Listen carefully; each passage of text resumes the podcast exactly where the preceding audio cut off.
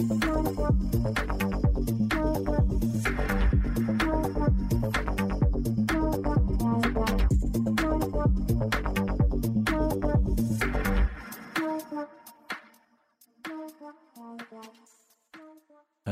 and welcome to another episode of Devs on Tape. Today I have another very interesting guest I met here at Kscope. So he, he appeared almost immediately when I joined to the conference, and he appeared also on the same kind of explosion on social media a few months ago. So please welcome with me today uh, Jonathan Dixon. Hello, Jonathan. Hey, Kai. It's really great to be here.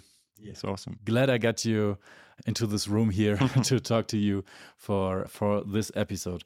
So yeah, I I just just yeah started this or introduced this podcast with uh, mentioning that you just appeared on social media and you I mean you got a very very high follower account already just just just posting very interesting stuff right? But maybe we can get a step step back and get a more in-depth introdu introduction of your life and career. Absolutely. Yeah i can i can assure you it hasn't been just now. I'm quite old.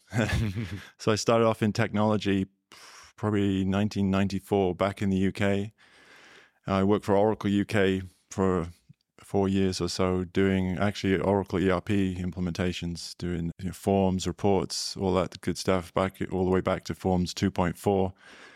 I worked in the UK, like I say, for about four years. Got a chance to transfer over to the US um, like about 2000 and continued to do ERP extension stuff for another 10, 15 years. I got real lucky and then started getting involved in Oracle Fusion Cloud while I was still working with Oracle Consulting. So that gave me an opportunity to look into a bunch of new technologies because EBS, you know, it's been pretty static technology wise since other than forms going from character mode to GUI mode, mm-hmm. there's not much else has changed. So I got a chance to see see more more stuff in Fusion Cloud and get into more complex integrations architecture, all, all that good stuff. And then I left Oracle after 18 years. I was at Oracle total, and I went to work with a group of guys, a smaller company, and that's where I got into Apex. So they had just heard about Apex themselves they would they had hired me to do EBS extensions still the same old stuff. I was just happened to be it was about a mile from where I lived, and I wanted to stop traveling at Oracle. Mm-hmm. So they still they got into Apex. I was walking by somebody's desk one day, and I saw somebody playing with Apex. They didn't really know it too well, but I, I, I saw it, I, and I immediately sort of was drawn towards it. Tried to learn a little bit about it. Where is it sitting? Is it in the database? How, how does it all work? And pretty quickly, I, I made an association. Well, a lot of our EBS customers they had EBS data, Oracle database with EBS. You know, Apex was you know, no no additional fee for the database, and it gave me the opportunity to get a bit more creative because mm-hmm. in the ERP extension world, especially EBS, you know, doing Oracle forms and reports, there's not much room for creativity or going outside of the box or you know, it's a very rigid structure for what you can do to extend an, an EBS application or what you're supposed to do. So we started playing around with using Apex um, to do extensions to EBS. In, in many ways, it was a, a, ton easier than having to be constrained by some other stuff you had to sure, do in yeah. the EBS space. And I just loved it. I, I, I don't think I touched another formal report. Maybe two months after that, I, I never touched another formal report.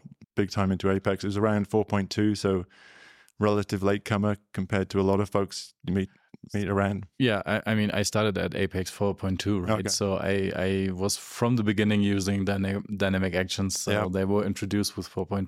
Mm-hmm. But this was, was not the point where you started to getting active on social media, right? Oh no, we're still a long way from that. Yeah. yeah were you were you attending any any community events or did you participate in any way? So we I went to a Kscope with that company. I'm going to forget how long ago that was, but it was in Seattle. It was the earlier Seattle one. So I've been to Seattle twice, but I was very under the radar. I was still a very shy EBS extension guy.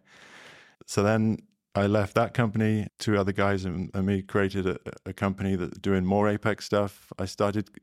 We start, we posted a little bit on Twitter and stuff like that. I did write a bunch of blogs. It was a company called JMJ mm-hmm. Cloud. You can see a bunch of my blogs out there but we sort of advertised it as part of the company as yeah. opposed to me personally. And that's probably one of the regrets from back there that I didn't make those blogs mine. And I see a lot of people making that mistake and posting solely to their company and they don't own that. I can IP, understand that. right? Yeah. Mhm. So then COVID came along. We were real busy. I was doing 60 hours plus a week. We got, we, my, my wife and I were moving from Texas to California at the same time.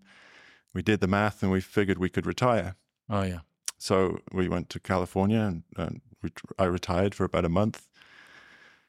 Um, sat on the beach for a month, basically. Didn't do, do not too much. I, I'm just uh, trying to imagine how it would be to retire and be in California at the beach. Why did you come back? well, and sitting at the beach, you got to know when the tide is low and when the tide is high. Because when the tide's high, where we were, it completely covered the whole beach, so you couldn't Okay. sit on the Mhm. beach. So you know, having done a lot of Apex, I put together a little Apex app, and the the NOAA organization in the US has web services to tell you exactly what the tide level is now and predictions for what it is in the future. So I built an Apex app. of course. And as I'm building it, I'm thinking, wow, I'm really enjoying doing this. So I finished that app up. Still during COVID, so my wife um, has a sister in back in Texas still, and she's trying to um, interact more with her niece, who's about six or seven years old. And so I built a tic tac toe game in Apex again Mhm. for those guys to play and, and interact. Again, loved it. Thought, why, why, why am I not doing this more? So then I started writing some blogs. Uh, still no work yet, but uh, then that's where I found Hashnode and started doing a whole bunch of blogs on that platform. Then I started tweeting about it and just thought, you know, this is nice. I'm enjoying doing it. I was still learning, and I think that's probably what I missed the most from work before was still learning and keeping my brain Yeah. active. Then I reached out to a, a customer I'd worked with before in the UK just to do a few hours a week just to get back into it, and they were really open to it, doing that. And I kept the blogs going, and, and it was really just keep writing consistent blogs that I put a lot of time and effort into to getting them looking good and uh, being proud of. And I started promoting them more because I was proud of them. Th- That's a very very interesting point. So, how much time do you do you invest in doing those uh, community um, contributions? I'm going to say about eight to ten hours per blog. Um, Oh. uh, some, some, you know, some. If if I know the topic really well, I can sort of knock it out in maybe four or five hours. But usually, you never know a topic as well as you think you know it. So I go to write about it, and I, I'm, I'm not a big promoter of myself. So it was the first few blogs that went out, I was very concerned that I was going to get criticized, and all, or people would say, "Well, that's not the right way to do it," or whatever. So I really researched and, and tried to to make them perfect, and and over time I've sort of dialed back dialed that back a little bit. Mhm. But yeah, I, I would say on average eight to ten hours because there's a two or three hours of doing a POC. I always write code for every blog I do to Mhm. make sure it does what I say it's going to Yeah, do. sure. Of course. Um, then just sort of knock out a draft, and, and I might revisit it ten or fifteen times. I I'll do a whole bunch, come back to it, tweak it, go away again, come back again, and that's my method. that that's that's quite an invest, right? Yeah, it, it really is. But I, I, I get a huge amount out of it. I mean, I, I really Yeah. do enjoy it. I mean, you you did the right thing. Did the right thing to say, Kai, yes, I'm coming to your podcast. Everything uh, is great. So there's no no critics on here who are going into your stuff because I, I mean, what should they criticize? We were talking about your career, right?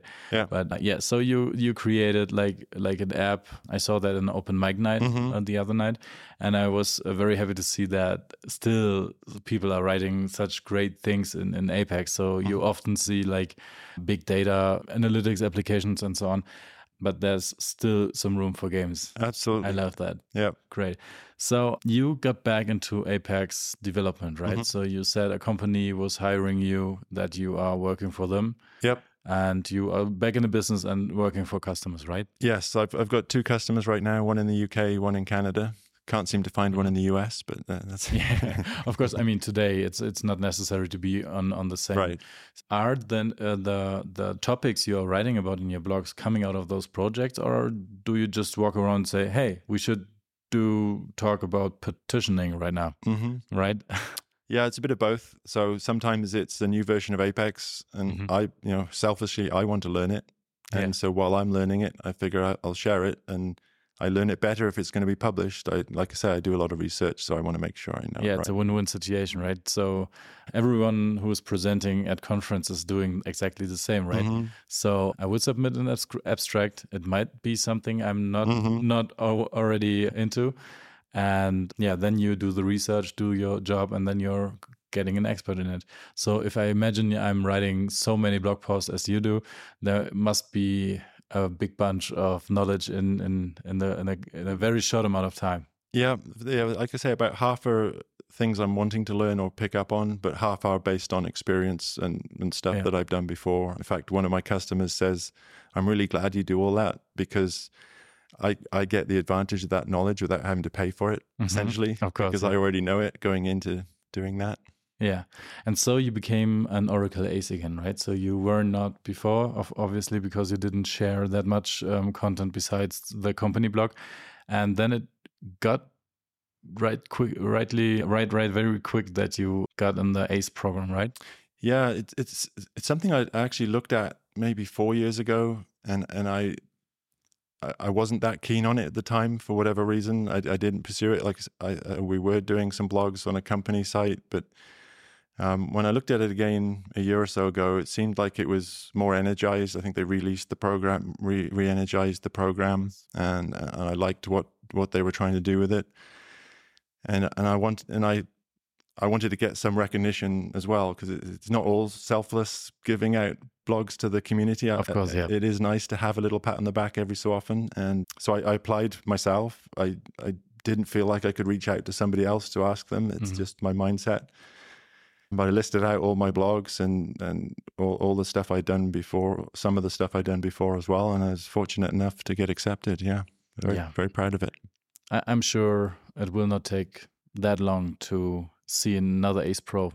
Yeah, yeah, yeah. I, I was, you know, the points are based on blogs, so I'm watching those points, and I think I was three times over the number of points last year Yeah. because of that.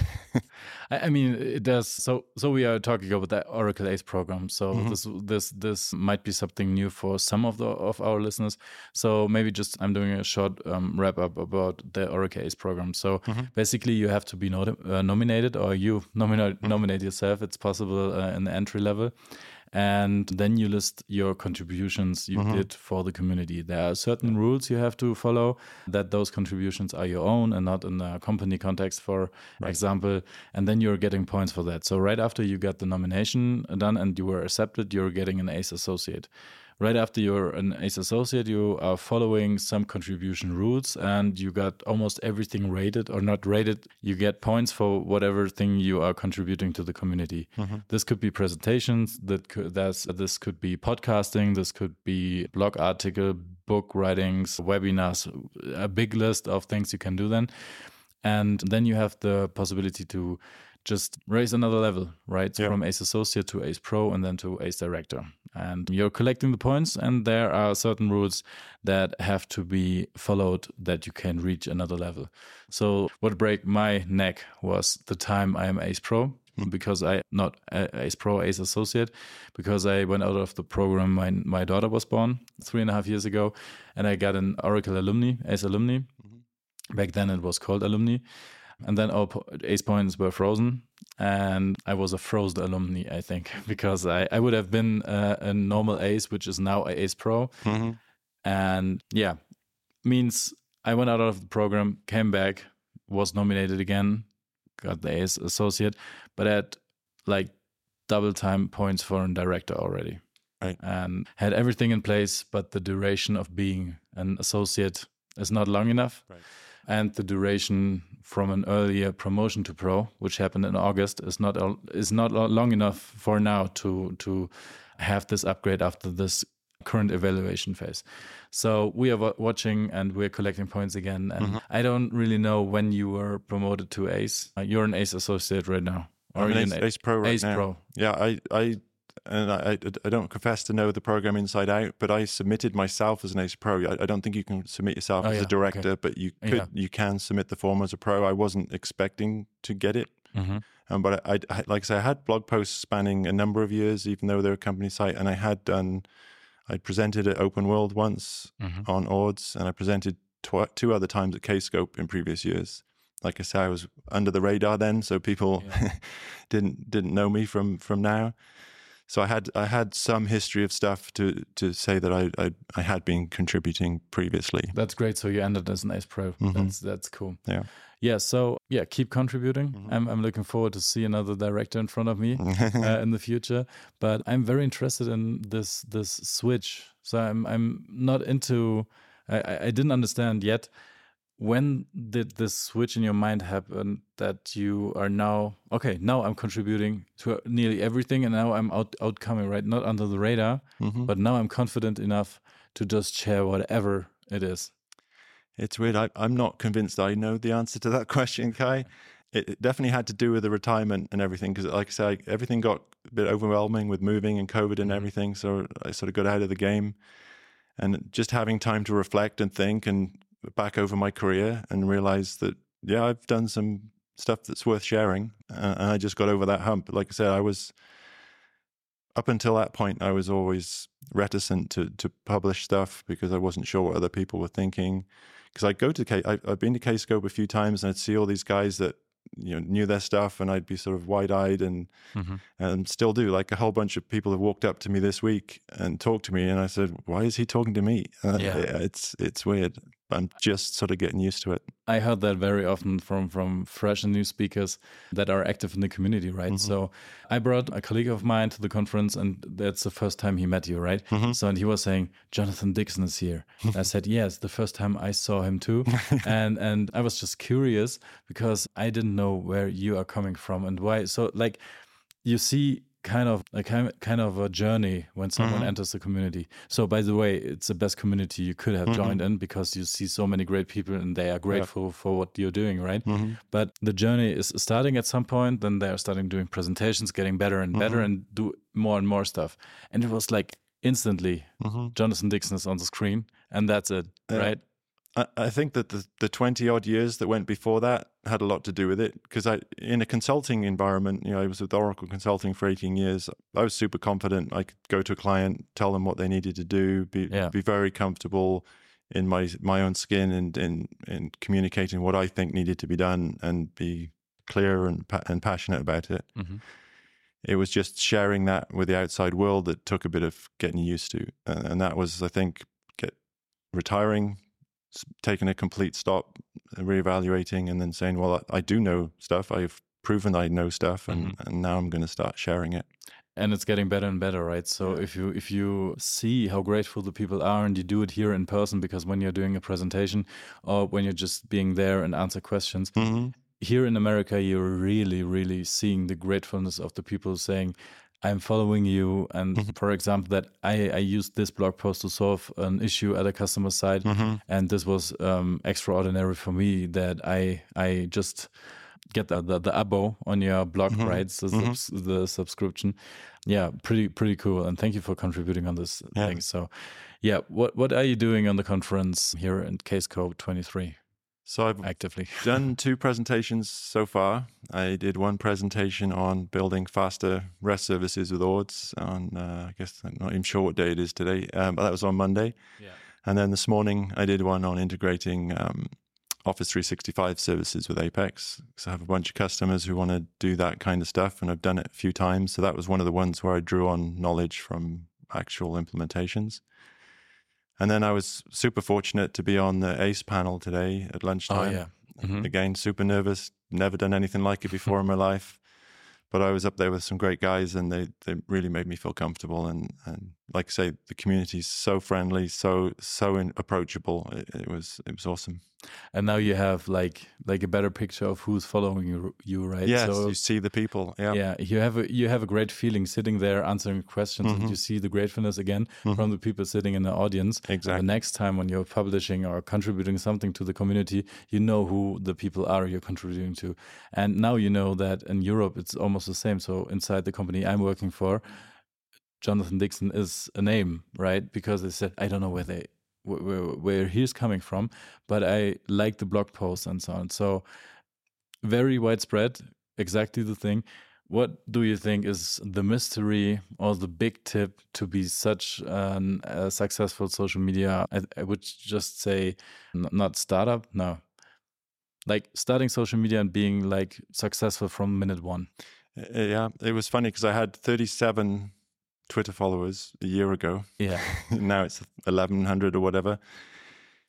For me, I, I, did a bit of reading on, on blogging and not, not too much, but I did a few hours of research and it seemed like quality and consistency and, and it's the same in your career or anything else you do really it's quality and consistency if you so if you do something really well and you, you it's clear that you enjoy what you do because it comes across in in what you do so if you yeah. write something that you enjoy writing about and just being consistent so i you know committed to doing i'm now committed to doing i think three blogs a month and people expecting to see that they know that the blog post is going to be coming out it, it's a bit daunting to begin with knowing you've got to create that content but uh, like i say i love doing it so that that's the biggest thing I think is that, that I really enjoy doing it. Great. Do, do you plan to expand the the contributions in the social media world a little bit more, like dancing on TikTok or something like that? It's it's funny. I've, I was I'm a big fan of Connor McDonald. The things he does, I, I, I definitely wouldn't go. You know, I, am not extrovert enough to do that kind of thing. Yeah. And I really like that that show that Anton does on a Friday, that, that YouTube show. So I'm intrigued to think about something like that. Still haven't figured out the right the right thing to do yet. I mean, the first step could be just to reach out uh, to those shows and be present at these shows, right? That's a great idea. Yeah. Because I mean, you're a guest at Devs on Tape. Mm -hmm. It is maybe not comparable with like like the the Anton show there. Mm -hmm. I, I, mm-hmm. call it Anton show. but I mean, to be guest there and you see what's maybe missing at such a format. Mm -hmm. And uh, yeah, I mean, Connor McDonald, we had them, we had him in the podcast last year. Awesome. And he was talking about exactly what he is doing, and there's so much time in it. I don't mm-hmm. think that in a normal life, like, yeah. I mean, maybe you retire again just to focus, just to focus on social media activeness. Yeah. But yeah, so almost like a thousand and a couple followers in one year is mm -hmm. quite a good thing when you when you see that the community we are in is not that big right. as like influencers are reaching way higher scores and followers but in this bubble where uh, we are working in it's quite a quite a neat number i think mm -hmm. yeah so did you prepare blog posts for the time being here in at kscope well i've uh, scheduled or something i'll tell you a secret i've got about eight blog posts in draft mode at, at, any one time. I get anxious when I, I have less than five blog posts ready yeah. to post. So I, have got blog posts ready to go. I haven't, I've seen a whole bunch of stuff this week that I want to go and look at. Like I just saw something on WebSockets. I knew nothing about WebSockets. So I'm going to go try and figure that out um, Great. next week, I guess. So yeah, the, I'm always getting ideas for stuff. So it's uh, fascinating. So let's let's hope that that your need for new information will never right. end. Right. Yeah. Okay. So your plans for retirement are gone. Yes. So yeah. you want to stay stay in the business for at least like yeah, probably to like keel over. Yeah, it, it's like I say, there was a bit of a, a, panic moment for a couple of months, and then it. I love it so much. I, I would I mean, I'm going to make sure I'm never going to get that far, you know, do that many hours a week anymore because that was a that was a part of the problem, and I and I'm very conscious that I'm not going to do that again. Yeah. But I, I, I, like I say, I love even with customers, I love the feeling of helping people. Obviously, a benefit getting paid for doing that, but that that that sort of gives me life, if you like, to to to get yeah. that feeling. So, are you working like full time right now, or do you do some kind of reduced hours so you can cover the time you are uh, contributing stuff? Yeah, I'm doing doing less than forty. So I I've got two customers at the moment. I'm very fortunate that they sort of understand that situation and they've worked with me and they they still like working with me mm -hmm. doing that number number of hours because a lot of times people just need help here and there. That's not necessarily always. Uh, like in my ERP days, I did a two-year project here and a two-year project there. But mm-hmm. in the Apex world, it's we're lucky because it could be a, a month-long project here and a, a two-day project there. So yeah. working in the Apex world really helps with keeping it down. Fortunate that my wife works as well, so financially, I'm a, I can do this. So that's great. Yeah, if I could imagine, like like just working for fun mm-hmm. with reduced hours in yeah. California. Mm-hmm. Yeah. I, I, I, don't want to sound jealous right now, mm. but yeah, we are again very grateful that you're attending or that you're contributing your knowledge. And yeah, very to great, very great to hear that it can avoid go, people from going into the retirement. Yeah. That it's, I mean, you couldn't do it with forms, right? No, exactly. Right. yeah. I couldn't have built that forms app to show when the tide levels were. It wouldn't have worked out. Yeah. Great. So you, you talked about your presentations you're doing here at Kscope. Will you publish them on on your platform so everyone from yeah our listeners maybe can access them? Yep, I've already published them on Twitter and LinkedIn. Uh, the both of the presentations are based on blogs I've done. The the ref the blog links are in the presentations that I tweeted. So it's yeah, I'm just really expanding on principles that I have blogged about before. Yeah. Um, so it's yeah, I'm, I'm- and then obviously if anybody sees anything and they have any questions, I'm I'm open to to go through. Great. So I will put those links to the mentioned presentations in the show notes so our listeners can access them really easy. All right. So what are your plans still for the conference now? So you had one shot, two talks. Today we will share the ACE dinner together. Mhm. But what are the plans for the rest of the conference? Do you have still more talks to visit besides the WebSocket? I, I don't remember what my schedule is for tomorrow, but I'm definitely looking to learn more. And it, most of the time, I'm at conferences like this. I'm just trying to think of like the, the WebSocket thing I saw, and I saw um, Philip did a presentation on on offline, and I'm going to see yours tomorrow as well, and see which way is the best way to do that.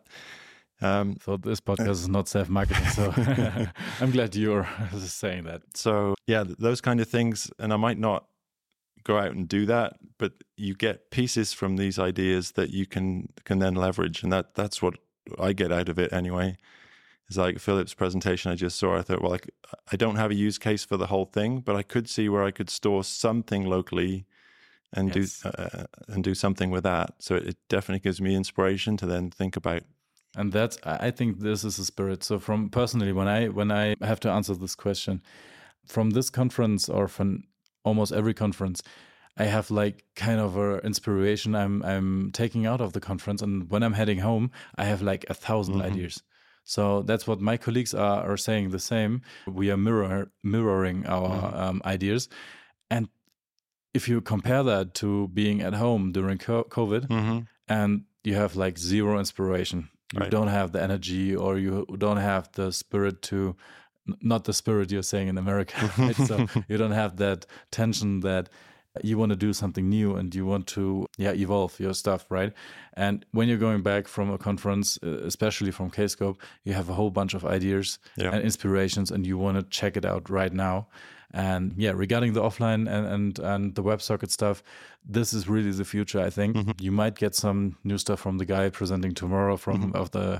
offline topic Mm-hmm. Looking forward to it. uh, uh, offline topic right it's always a great thing to get some inspiration and, and always think about what what to do next right Mm-hmm. so you can be a specialist in things that are already out there or you can just be the guy who is bringing out or the the guy the boy or the girl or whatever to bring out the new stuff Right. right you have to explore you have to do researching and as long as i'm into this this topics i will try to get offline Yeah. into the apex project or the apex framework natively all right so i will uh, ask you now some questions from our categories because we are comparing our guests with the same questions and they are uh, separated in different categories so hypothetically in private and consumption we will start with hypothetically Mm-hmm.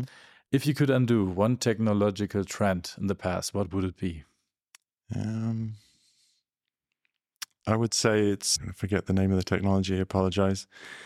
It's the so dis- distributed computing where people were doing like I guess some some technologies like Netflix warrant Mhm. having a thousand or a million servers. But I, and, and I guess I'm pretty biased being in, from an Apex perspective and where it's all mostly one one server. Mhm. But I just think people get make technology too complicated.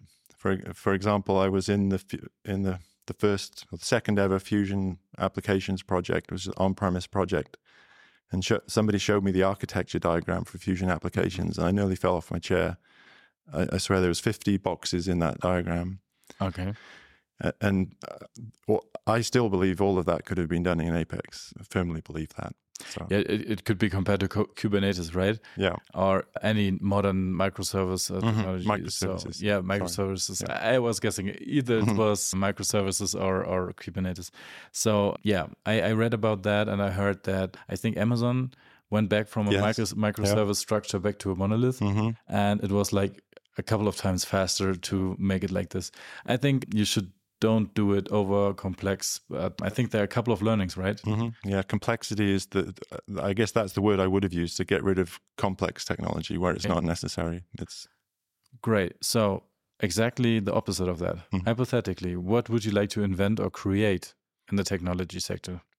I, I'm very aside from Apex, I'm very interested in integrations. So I'd like to create something that makes integrations easier. I've had some thoughts about building. I do a lot of stuff. uh, Like I say, a quarter of my blog posts are about ORDs, about building some integration technology with ORDs. Because again, on the complexity side, I find too many customers are using Oracle Integration Cloud when they don't really need it. If you have Apex and ORDs, you essentially have an integration platform. So I'd be interested in building something that could make that a bit more formal for small to medium sized companies. I, I So think, this sounds not like a con- concrete plan, right?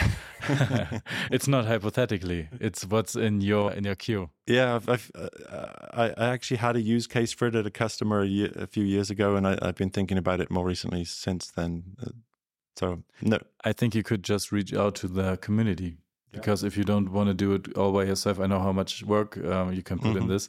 As you can see in the flows for Apex project, Yeah. for example, if you open source that, you will find great people from the community helping you with that topic. that's. Uh, unless you want to do it like as a paid product, but if it's just a contribution to the community, I wouldn't shoot. I wouldn't do it alone because you get help from every single side, like oracles by themselves. So that's a great idea. um just to my five cents right all right uh, another question from this category hypothetically what do you estimate will be your daily life in 10 years Hopefully, it's exactly what it is now. So it's about six or seven hours heads down coding, just getting into stuff, write, writing blogs, coding, a couple of hours hiking, getting outside, um, spending time with my wife, um, Mhm. sitting down, having a glass of wine at the end of the day. But, uh, but 20000 twitter followers right well, I'm, I, I was very fortunate. Adrian gave me an uh, invite code to Bluesky, so I'm going to start trying that out now. oh great awesome so you're you're hiking i heard that did you went to the rockies here Yeah, I have a friend who lives here in Denver, and he took me up there on um, Saturday. Oh great So we drove up to, well, didn't hike. We drove up to 14,000 feet, which I guess doesn't help very much with the folks in Europe. yeah I'm from from the UK originally, so we didn't convert very well either. So my metrics not great. Yeah, that was the same as we are feeling like you have a jet lag and then you're losing your breath for Yeah. any reason. Yeah. During a presentation, it was uh, Mhm. pretty hard to to stay stay on top of things Mhm. because yeah, the the air is way thinner, I, I guess. And they told us not to go on the Rocky Mountains on the first day when we arrive here. Okay. And the funniest story is that we were in the plane and watching like impatiently the screen to see when we were finally landing Mhm. after 10 hours of flight time, airtime. And we saw the the the height The on altitude, the screen, yeah. the altitude on the screen, right? And it it was decreasing, of course, because we were landing. And we said, okay, it's just 1,600 meters. Mhm. And then we, we thought, what's happening right now? And then it was reset to null. And then we found out to null, null, 0 Yeah. Mhm. We found out that, yeah, sure. And then was way higher than when we left off from Frank- from Frankfurt. And we already noticed all the different things. Yeah, Yeah. definitely. Yeah. And I notice this now when the jet lag is way better than the last days that I'm, yeah, we're sitting in the ninth floor right now. It's even higher than the normal thing. And yeah, you have to adjust to that too, right?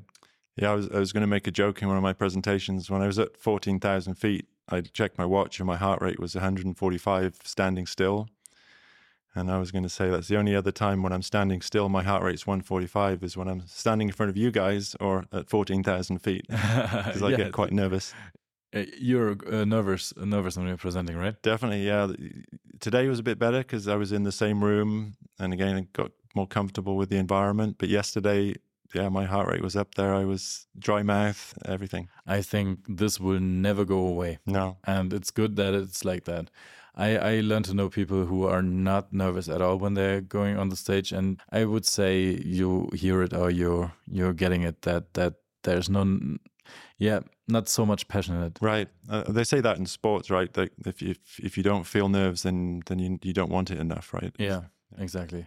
But nice to hear that. Yeah, that another another one another presenter is also so nervous before presenting. All right. So next category. Mhm. So we're in private now.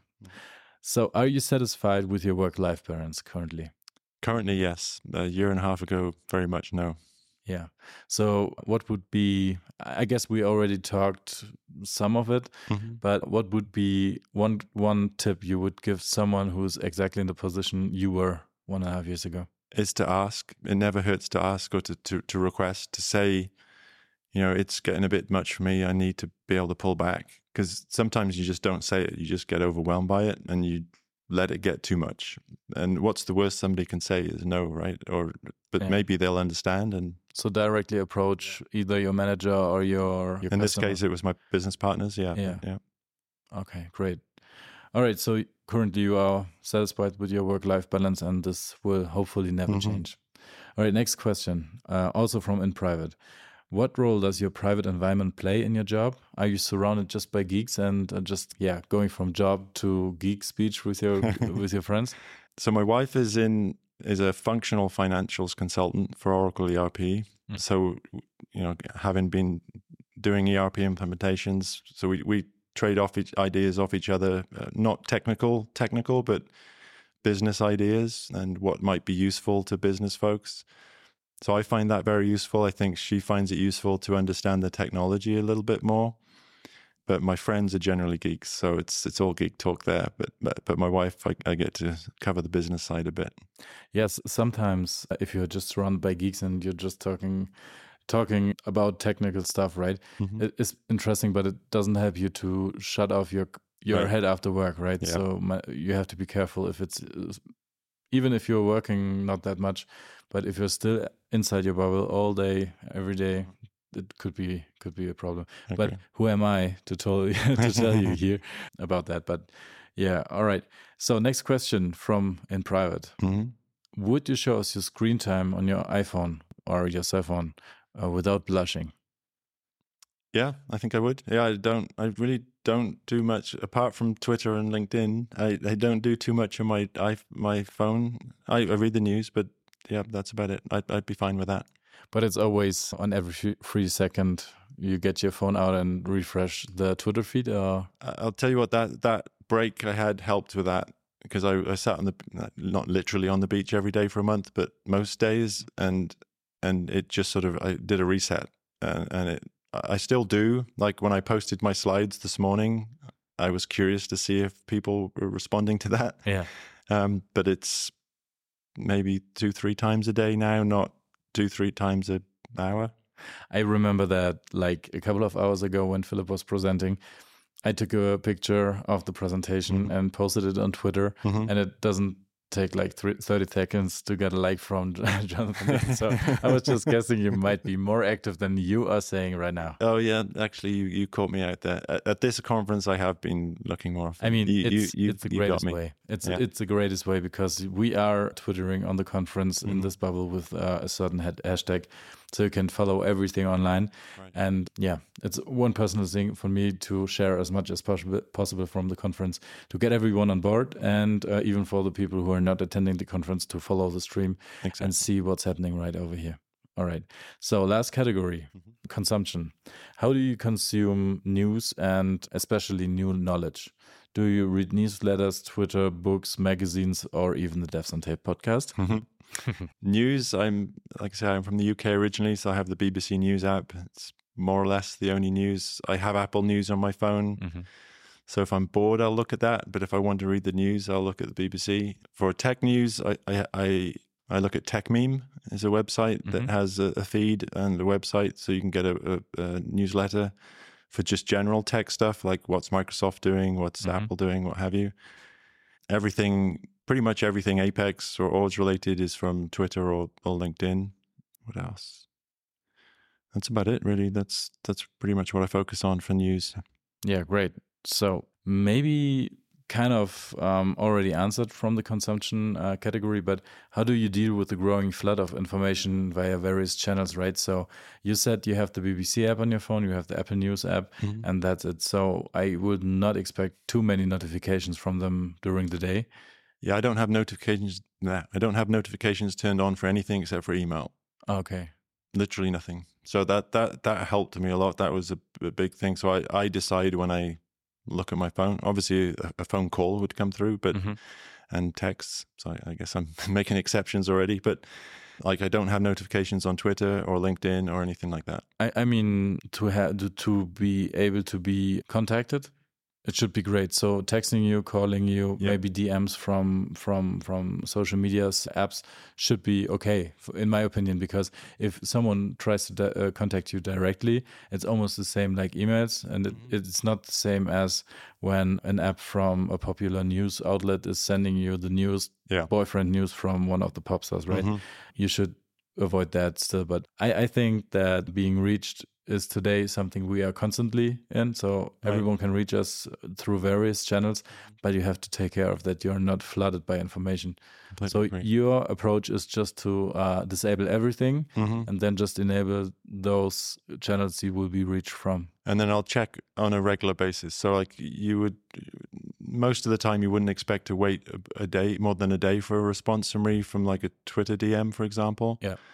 Emails, I'm more on it, especially in work. I've I'm an inbox zero guy, so I, uh, I I will hammer that that inbox until there's nothing there. That, that was a question, a question which was in the categories before. hmm Inbox zero or Mhm. inbox a hundred thousand. Oh, I get I get stressed out when I see the, the the little red notification on people's inboxes when they're presenting. Yeah, I'm always looking at out. it. Yeah, right. Yeah. So inbox zero.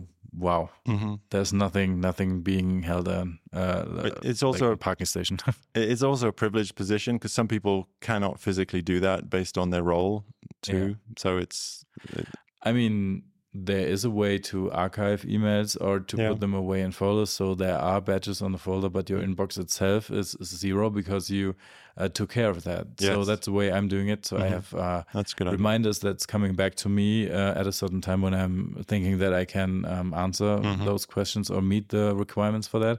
Uh, inbox can be zero, and that's there are sometimes I I'm doing it again and again and again, and then I lose track on that. But I'm I'm trying to reach the goal to have an inbox zero because if there are three mails, you're always seeing them. You're always being tracking them what to do. Mm-hmm. If you are if you have a hundred mails, those three or four important mails are not visible anymore, right? So you have to go through them. Mhm. So I had rules that are uh, just sorting my emails away automatically. And I had rules that are uh, just pro- prohibiting me from watching those those emails that are interesting. Like, go please to newsletter folder. Inside the newsletter folder, go in your own d- thing, and I would just watch on the weekend or in the evening on these mails. But uh, inbox zero, at the end of the day, is something I wish like for years now, Mhm. and it works for a week. But it's it's better than nothing. I just had an idea actually. So I had I did my Microsoft integration demo this morning. You could have a, a Microsoft integration to your email inbox and then use some AI to detect where, where that email should really be, which folder it should go into. This this is a very very interesting approach because so for our listeners, I'm recording pretty much yeah every day here at Kscope podcast episodes, and I had a talk with one guy. I will not include or yeah I will not say it right now who who it was, but we talked about the same thing Oh, wow. like not not not more than 30 minutes ago. no way. We were talking about AI in Outlook. Hmm because if someone puts your puts a double booking of your calendar there should be three emails um, deleted from the inbox as, a, as a as a sanction. And uh, you should be able to reorganize your day by AI so which which uh, appointment is uh, with important people who are very very uh, hard to catch Right. this should be staying on the same place but usually you are eating at one for Yep. example then there should be a break and those meetings are better afternoon so you can yeah concentrate on those things in this time and now you are telling me you, we can do an integration from like apex hmm to the the office suite Mhm.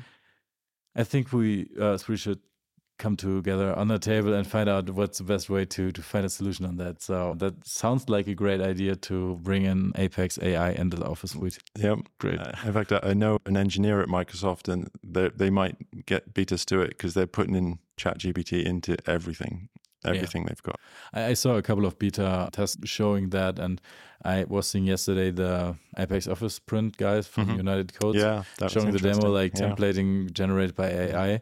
I was a little bit frightened, but yeah, we will be covered with uh, very well crafted texts in the Yes. future, and we will never know who wrote them. Yeah. But maybe we all will get into reading more quality stuff because it's Mm-hmm. yeah. I mean, it's auto generated, but maybe we enhance our way to read things. Yeah, in my blogs, I use Grammarly, Yeah, not to generate text, but because I'm, you know, I'm not that good at grammar, and I'm not, I'm not ashamed to say it, but I, but I want people to read it and not get distracted by the grammar. Yeah. So, yeah, Same here for this podcast when I'm uh, recording in English. So there are a couple of occasions where, I mean, many of the people are just being angry about that, I think. But yeah, we are doing our best. So, and if you are using Grammarly, I didn't see a service which is optimizing voice on podcasts. So Right. until, unless this service is coming out, you, and I mean, you listeners, you should, yeah, just take it as it is. And Uh, um, yeah, perfect. Great.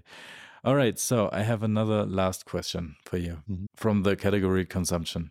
Do you turn off your cell phone at night? So is it completely off grid then? it's not off off, but it's set to that mode where only my favorites would come through. So, fa- like family, essentially. Yeah. So, yeah. emergency regions, Yeah. reasons we were just talking about.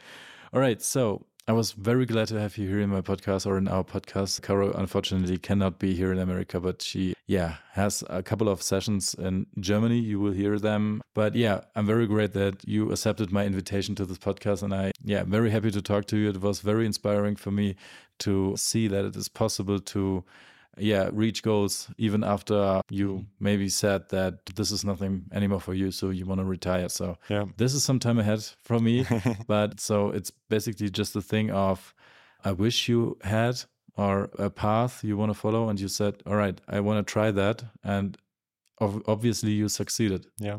and that's a very inspiring thing and maybe we get some open source software out in the future.